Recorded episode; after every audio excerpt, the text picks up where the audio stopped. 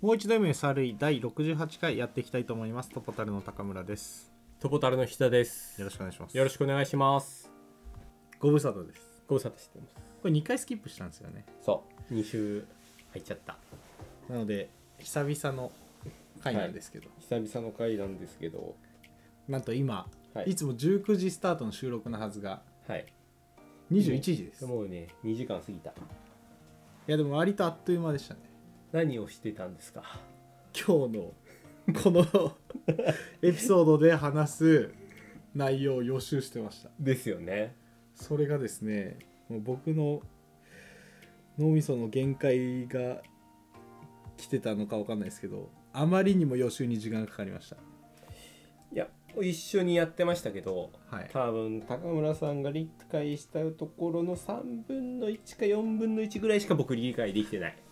そんな気持ちになってやってきてるいやそうっすよねはいいやむずいかったっすむずい本当に今日むずか難しいですねはいなんか SRE 本読ん読みましたって言ってる人のうちここをちゃんと読んだ人が何人いるんだろうとかそんなことを考えなくてもいいことを考えてましたいやなんとかここだけなんかすっと飛ばしてなんかごまかせないかとかなんかそういう弱い自分が出てきたりとかあいりまやした弱いのは出てくりますよねわそれわかでりもますねこれなんと20章でこれじゃないですか、はい後ろもっとむずいのいるんですよ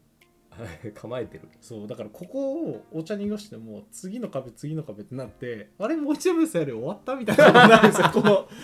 ここで諦めたらはいはいはい仕事でもないのにめちゃめちゃ頭使いましたね 俺うんしかもなんか2週間ぶりの収録っていうのもあってはいなんか前回の流れもあっての今なんですこの章なんですけど、はいはいそれもね飛びつつあるんでそっからまあもう分かってなくてねなるほどねコンテキストあるぞみたいな話ですねよにしても難しくないですか、難しいですねはいなんですごいこう理解できたというコメントを伺った時 にいや本当にここがもし僕が理解できたらそれは麗しい何かがあるんじゃないかと思って て、ちょっと今日はこの忙しい時期に本当に頑張りましょ頑張ろうと思いますはい、はい、うというわけであの早速早速やっていきたいと思います、はいよろしくお願いしよまろすしくお願いしますじゃあだいぶ前の前回の振り返りからはいいきたいと思いますお願いしますはい前回は20.3.2まで読みましたなんですけど20.3.2も結構コンテキストが深いので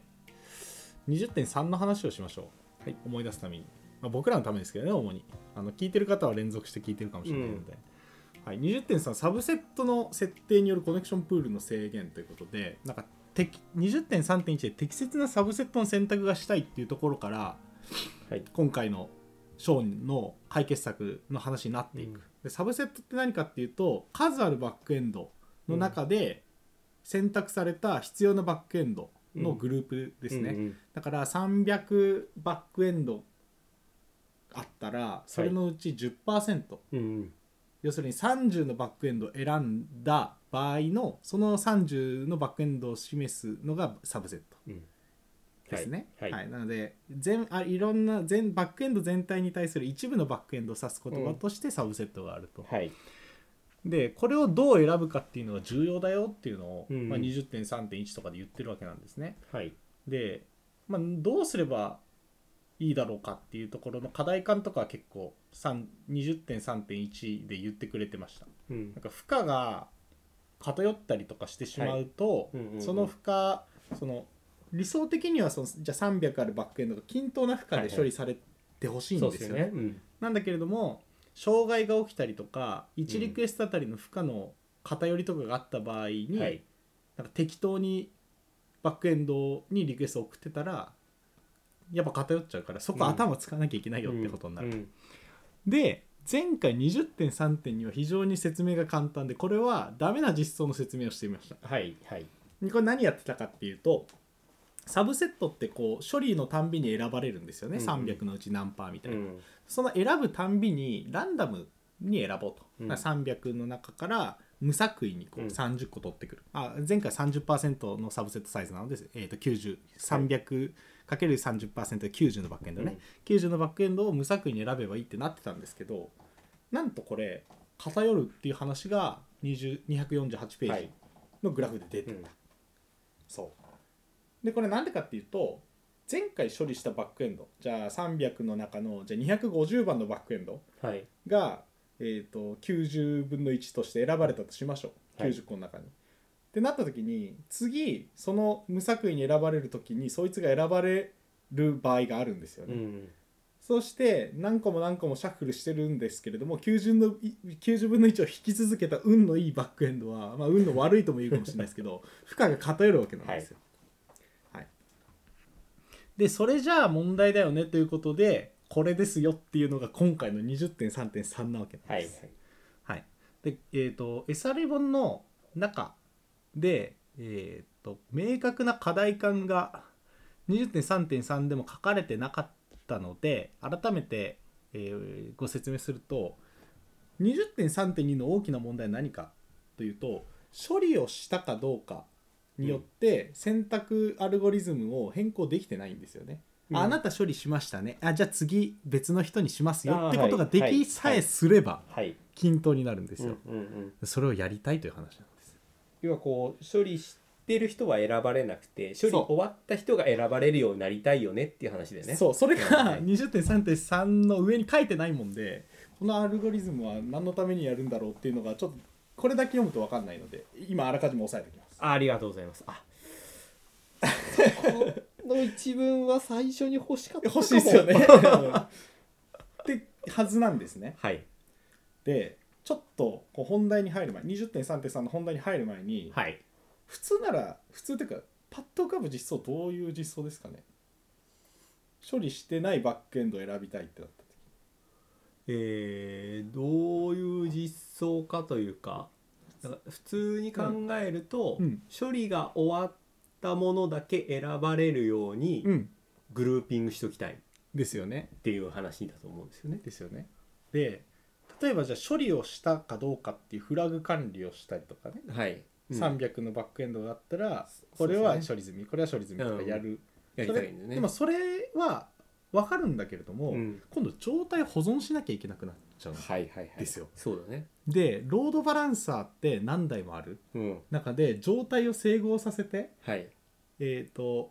はいはいはいデータを管理するのってそれはそれでかなり難しい難しいですよね。うん。叶うなら状態の保存なしではい。択一的にはい。サブセットを選びたいうんうんそれができるのがこのアルゴリズ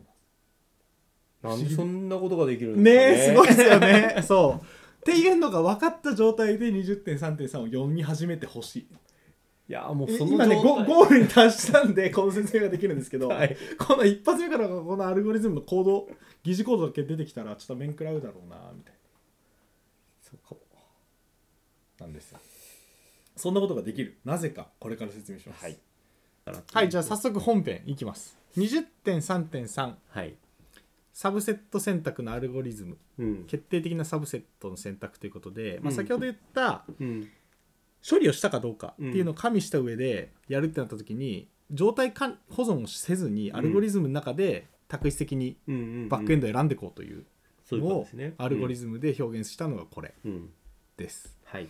はい、でこのアルゴリズムはすぐ後で詳しく説明しますが実装コードを示しますということでここの20.3.3の直後にコードの解説があります、うんまあ、これはね後で説明すればいいかなと思います、で説明があるのがここではクライアントタスクをラウンドに分割しますと言っていてうん。ここからね読み上げますけどポッドキャストだと結構きついうん。と思うんで後で解説するんですが一旦読み上げますラウンド i にはサブセットカウント ×i から始まる連続したバックグラウンドタスクが含まれますサブセットカウントはサブセット数かすなわちバックエンドタスク数を希望するサブセットのサイズで割った値ですうん。はい、各ラウンド内では各バックエンドが厳密に1つのクライアントに割り当てられますただし最後のラウンドだけそうならないことがありますこれはクライアントの数が足りないために割り当てられないバックエンドが生じるかもしれないからです、はい、でこの説明だけだとわからないので具体的な例がうん。示されていますまずバックエンドタスクが12あるとしましょううん。で希望するサブセットのサイズが3、うんクライアントが要求するサブセットのサイズが3だとする、うんと各ラウンドには4つのバックエンドが含まれることになりますとでクライアントが10ならば先ほどのアルゴリズムは以下のようなラウンドを生成することになるでしょうということでその下にラウンドが3つラウンド0ラウンド1ラウンド2でそれぞれ右に12個の要素を含む配列が書かれてるという、はい、まあ分からんですよねうん、はい何が分かんないかというとまずクライアントが何がしたいかも分かんなければはい、どういうふうに割り当てられてるかのイメージ感もつかないとうん、いうことなんでまずここの20.3.3で、えー、と暗黙的に前提にしてる情報を追加していきましょうはい、まずクライアントっていうのはバックエンドタスクをえー接続する必要があるうん、バックエンドタスクって言ってるのは、えー、と僕らが意味するタスクというよりもバックエンドの処理系はいなんで、バックエンドサーバーと言い換えてもいいでしょうはい、だからそのあたりの説明は実は20章の最初にはい、ありますね、うん、はい、典型的にはサービスは100から1000のプロセスで構成されます私たちはこういったプロセスをバックエンドタスクと呼んでいます、ああるいは単にバックエンドと呼んでいますと言っているので、まあ、はいバックエンドの、えー、と処理をする単位が、えータスクとうん、いうか言葉で言われているとなのでクライアントに対して3つのバックエンドはい、を接続したいうん、その3つっていうのがサブセットのサイズと呼ばれているはい、なので 10, 10のクライアントがいて、うん、それ12345678910とうん連番振られてたとして、そのクライアント一つ一つにうん12個あるバックエンドの中から何とかして3つ割り当てたいはい、はい、話ですね、うん。うん、ここまで大丈夫ですかねここまで大丈はいで前回はこれをランダムにやったっ夫。うん、ていうのがあるのでそうですよね。うん偏ったと、うん、うん、うん、じゃあ今回どうするかというはい、ところに入っていく感じなんですがじゃあラウンドってなんだといううん。話があるんですよね、うん、うん、うん、はい、でこれが、えー、とバックエンドタスクの割り当てのシーンを想像してもらいたくて、はい、まあ、12個あ10個クライアントがあるうちにのなんかあ10個のクライアントに対して12個のバックエンドを3つずつ選択しようとするとはい、バックエンドがそうですね30個あるんであれば1から10まで、うん一あの連番で接続すればいいじゃうん、なういですか、ん、で今回12しかないんですようん、うん、そうするとじゃあ123456789101112っていう感じで3つずつすあ先頭からす、えー、と割り当てた場合って4個のクライアントで頭打ちなの分かりまうす、ん、わかります。そこは。はい、なのでそこまでをラウンドとしましょうとうん、うん、でそうすると4まで終わるので次のラウンドは8まで八まで。そうですよね。 5678そで最後9011かでうん3つう。うん、になるだからラウンド0は4つのクライアントと、うん、ラウンドには、えーラウンド0かこのそう SR 本で言うと0から始まるんで、ラウンド0は 4, 4, 四つの4のク4までうんク、ライアント4まででラウンド2えラウンド1かうん、は8まではい、で最後は、えー、と3つのクライアントはい、が入るまあで10え違うか890が入るって感じ、はい、八九十で三つで。なんと三つバックエンドが余ったみたいな話。そうなんと3つバックエンドがはまったはいという話になる、はいでさっき括弧空きでね最後のラウンドだけはそうならないことがありますクライアント数が足りないため割り当てられないバックエンドが生じるためですって言ってるのはこのこ理れ、こ由の答え。あ、はい、はい、はい、はい。で元に戻りましょうはい。何をしたかったかっていうと,、えー、と負荷の均一化をしたいうん、だから今さ今は123456って言って先先頭からやってたけど、それを毎回やったらどうなるかっていうと101112が余るんですようん、ずっと余ってる子たちになるよねそう。クライアントが10とか余りがあるああ割り切れないようなはい、はい。 3で割り切れないようなクライアントが来た時は毎回そいつらが余っちゃう、うんでこれはまずいわけです、うん、うん。そうするとシャッフルしたいってことになはるいはいそうだよねんですけれども、まあ、冷静に考えてくださいあのシャッフルした、えー、とクライアント、えーちょちょちょバックエンドの配列、うんまあ、ここでラウンドって出てこう出てますけど、うんうんこれ保存できないじゃないですかはいはいはいはい、なので、えー、とラウンドごとに1位な値でシャッフルしなきゃいけないっていうだからラウンド間では同じ、えー、とバックエンドの選択をしたいんだけれども、うんうんラウンド間じゃないラウンド内でははいでもラウンドが別になったら別シャッフルしたいっていうニーズが出てくるんですよ、こはいれはいはいうんああだからラウンド0とラウンド1は全く別のなんか配列のそう情報にな全ってくた別な、えー、と基準に基づいてシャッフルししててほほしいしいってうんうんだけどラウンド内のクライアントは同じようなシャッフルアルゴリズムにしたい、うんだからら、えー、と例えば今ラクライアント1234を一塊でラウンド0とした場合はいクライアント1が接続した時クライアント234が接続した時は毎回必ず同じシャッフルされたバックグラウンドタスクが出てきてほしいんですうよ、んうんそれができるのがこのアルゴリズムっていう話にうんうんうんなります。はい、でなんかねいろいろ説明してるんだけどこの疑似コードの説明をするのが一番簡単ではいちょっとそれを説明するんですけど、はいはいまずバックあーサブセットカウントうんっていうのは、まあ、4ですよね今回でいうと、うんうんうんバックエンド12あってサブセットのサイズなので接続するバックエンドのサイズは3なんで4、うんうんで、えー、とラウンドうんは、えー、とクライアント ID 割るサブセットカウントうんなので分母は4ねうんうんえっとね、クライアント ID は0から始まって11で終わります。はい、0123までがゼロうん0467までが1うんとか言って、このちょっとずつちょっとずつこうずれていくと。はいでそうするとそのそのなんでしょう今言った01234うんで割っても0になるい1も割れないやつ、はいはいはいはいはいこれがですね先ほどのラウンドになるんですよ。そうかだから割った数で割り切れたタイミングで桁が上がるからそう桁桁が上がるっていうか数字が変わるからそうれまでは同じラウンドの中に入れるって話ですそうね。いうことなんです。はいはいはいなので、えー、とここでの功績というかミソはサブセットカウントを分母にして、はいクライアント ID を割り続ければ、はいサブセットカウントの単位で、えー、と結果が変わるよねう、んうんであればそれをラウンドとしましょうというのがこの行そうにかなるだからこの次のラウンなランダムシードのカッコラウンドで同じ数字がこうは入るというかいやそうなんですそうなんです、そういうことですね。はいあー、次の行はランダムシードってランダムドットシードって書いてあってこのシードっていうのは括弧内に入れた数値を元にランダムなはい、えー、と、なんて言えばいいんです乱乱数乱数を生成すると。うんで、その乱数をもとにシャッフルするという関数が次に叩かれてて、うんえー入力としてバックエンドの配列がうん渡されてる。うんまあ、このバックエンズって書いてある時は、まだ0から11まで整整列したバックエンドの配列なんですけど、このシーシードを食わせたら乱乱数に基づいてシャッフルされると先ほどの250ページに出るようはないはいはい。ぐちゃぐちゃになったうんうん。配列になると。はい、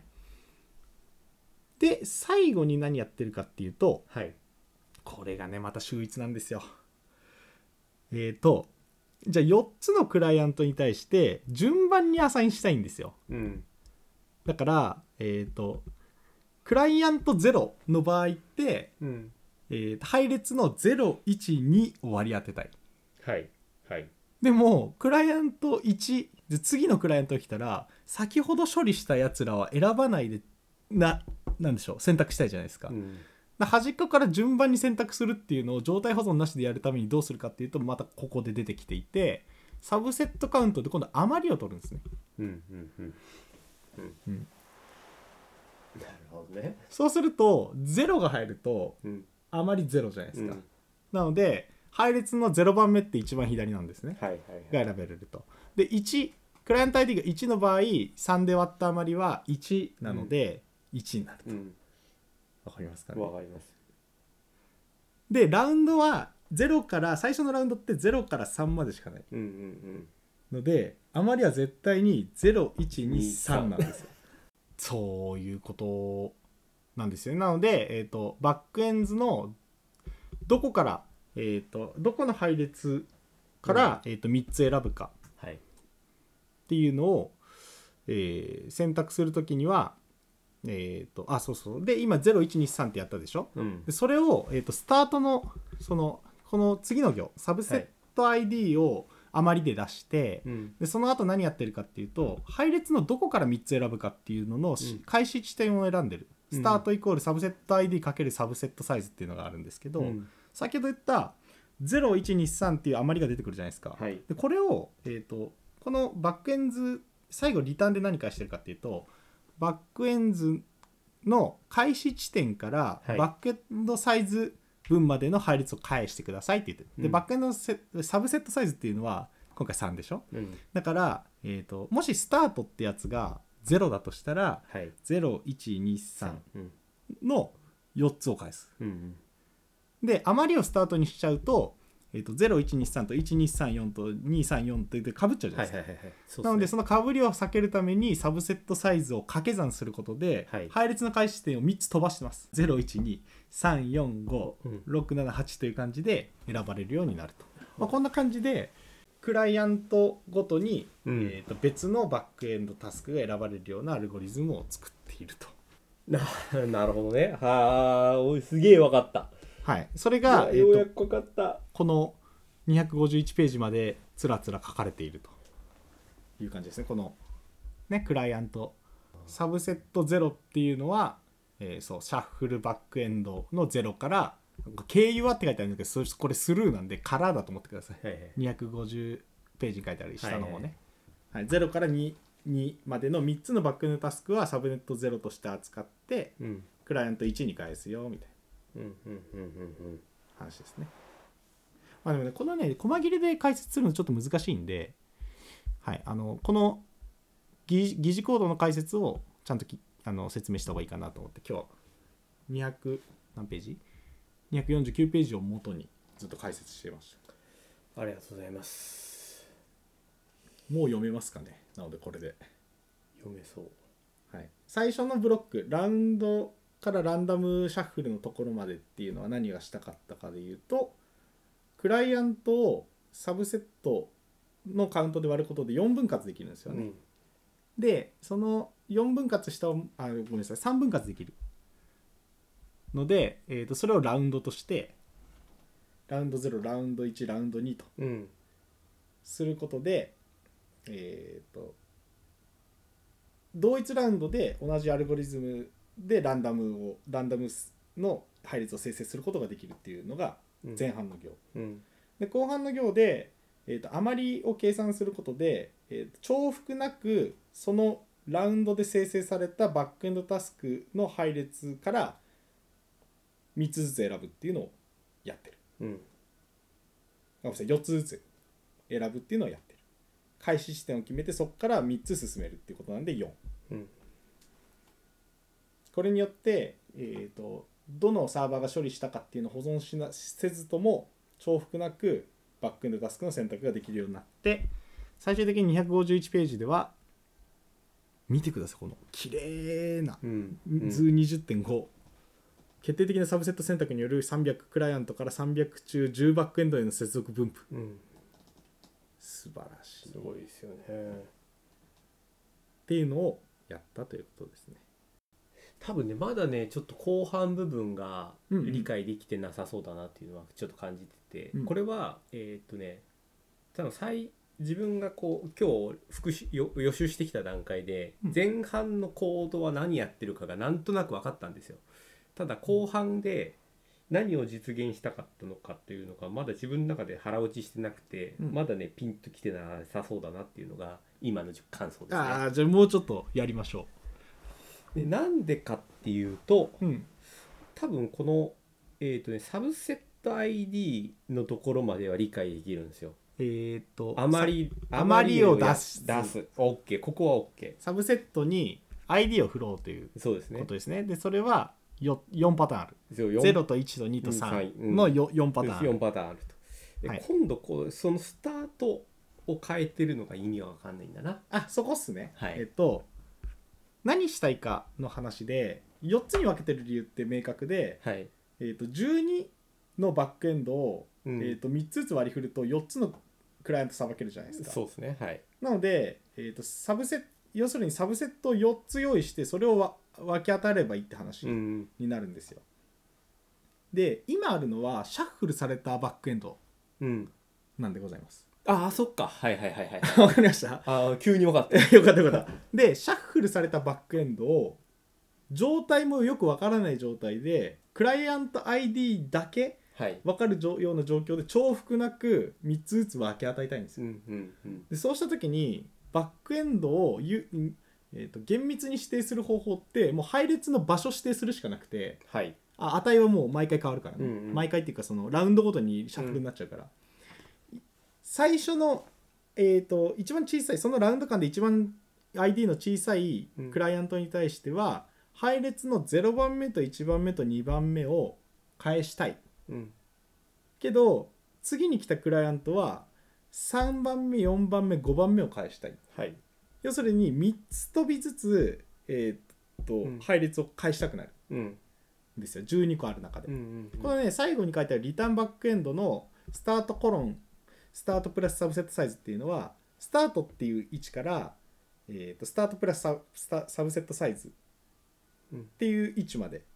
の配列を返すっていうで12個の中から選んでるんですねこの最後の行ってああそっかそういうことかはいスタートがまあわかんないですけどゼロでですです終わりがスタートゼロプラススタートプラスサブセットサイズだから今、えー、と例えばサスタートがゼロだったとするとゼロプラス3っていうのがエンドになるって話がなうんそうかそうだよねそうでそこまでの配列返してねって言ってるってことか、うんああこここのここの言ってることが分かんなかったんだと思うコロンで